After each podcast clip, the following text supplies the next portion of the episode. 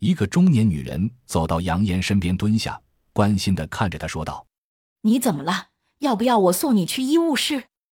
杨烟抬起头时，立刻认出了眼前的中年女人是李校长。李校长，我没事了。刚才那个男生掐我的脖子。杨烟突然停下，因为他发现那个男生不见了。他刚才掐我，你应该看到了。李校长伸手在杨烟的额头上摸了一下，然后关切的问道：“同学，你是不是发烧了？”“我没有，刚才真的有个男生要杀我，你没看到吗？”李校长抬头看看四周，然后用不解的目光看向杨烟：“你在说什么？什么男生啊？我从刚才到现在都只看到你一个人，你刚才张着嘴，显得很痛苦。”李校长没看到男生，难道杨烟浑身上下都起了鸡皮疙瘩？这意味着什么？意味着他见到鬼了。杨烟被李校长带到了校长室。你最近是不是感觉不舒服？或者别的什么？李校长在说这句话的时候，眼睛一直盯着杨烟的脖子。没有。杨烟想了想，还是决定将心中的疑问说出来。校长，医生馆的传说是真的吗？李校长眼中闪过一丝惊慌。你，你真的进了医生馆？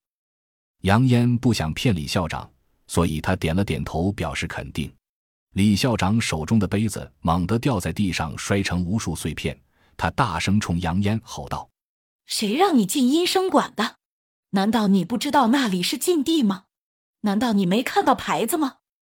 说完，李校长快速拉开抽屉，取出一个小镜子，递向杨烟：“你看看你的脖子。”杨烟接过镜子，照向脖子，一道勒痕：“你被鬼附身了。”这句话竟然是从李校长嘴里吐出来的，这让杨烟感觉非常意外。李校长什么都不肯多说，强行将杨烟赶了出去。在关上门的那一瞬间，他用一种极其悲悯的眼神看了他一眼。杨烟真的糊涂了，他心中有一堆的问题，却没有人给他答案。看来他只能自己找出答案。天黑的时候，杨烟拿着手电筒再次来到了阴生馆。阴生馆的房门没有上锁，这让杨烟感到很意外。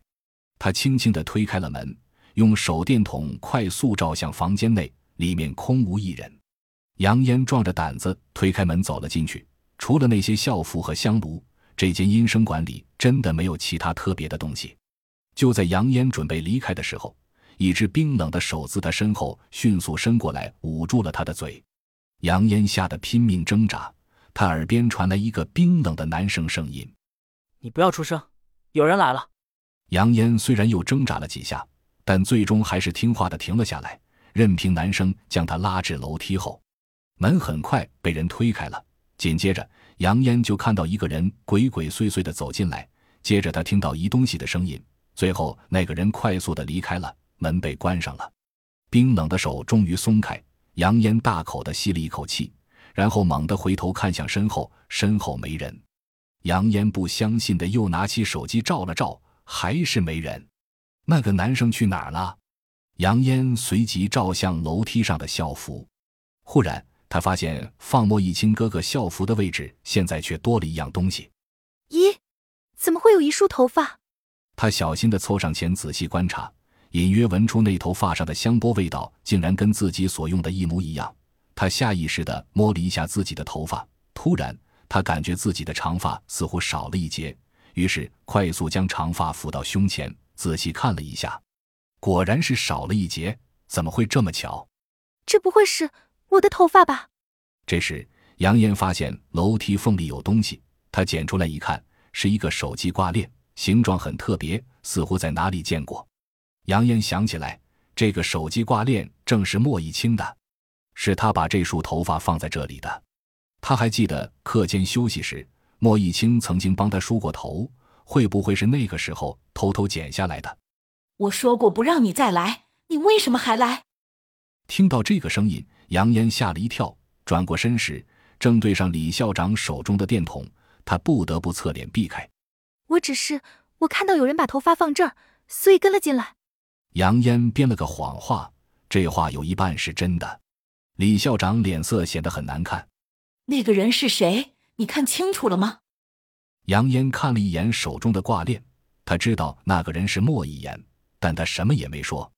没看清，那个人是要害你。杨烟听完愣了，实在不明白李校长的意思。这里丢了件校服，这说明又有一个附在校服上的灵魂复活了。这或许就是你说的那个男生。现在必须要有一个人死，而死的那个人必须符合两个条件。什么条件？第一，替换灵魂的那个人的头发必须要放在灵魂附着的那件校服的原处。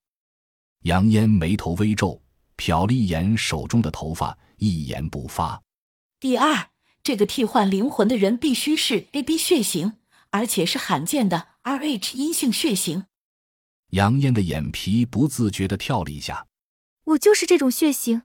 想到这里，杨烟的心突然砰砰地跳个不停。莫以清为了让自己的哥哥复活，竟然要对他下手，这这简直太可怕了！离开这里吧，走得越远越好。李校长说完这句话，走了出去，留下杨烟一个人站在原地发愣。我真的要成批换人吗？有一个办法。听到这句话。杨烟立刻看向身后，他又看到了那个男生。你真的是鬼吗？杨烟有些害怕，下意识的向门口退了几步。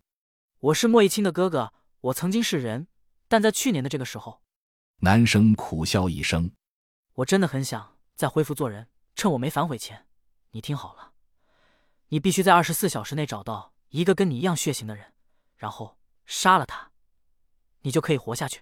杨岩张了张嘴，害怕的说：“我不想杀人，你不杀人就是你死。”男生的声音回荡在整个音声馆，而他的人却鬼魅般的消失了。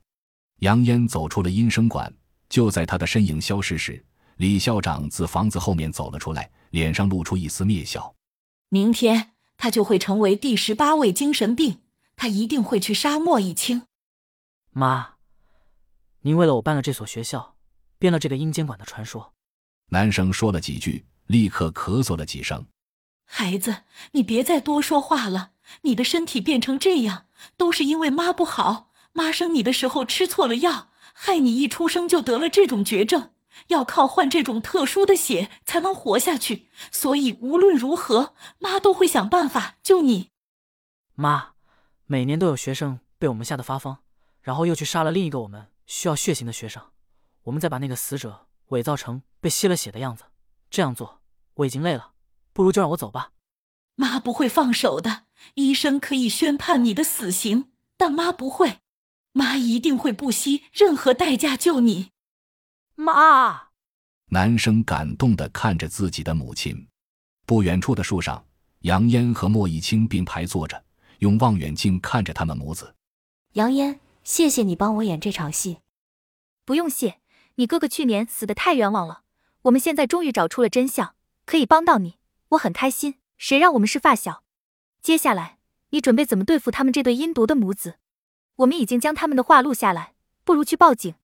不，莫一清看向远处，我哥死的那么惨，我不会轻易放过他们的。你有什么打算？这个阴生馆的传说，应该有人来结束它。不如就让制造这个传说的两个人自己来亲自结束。两个女孩对视后，脸上浮现出诡异的笑容。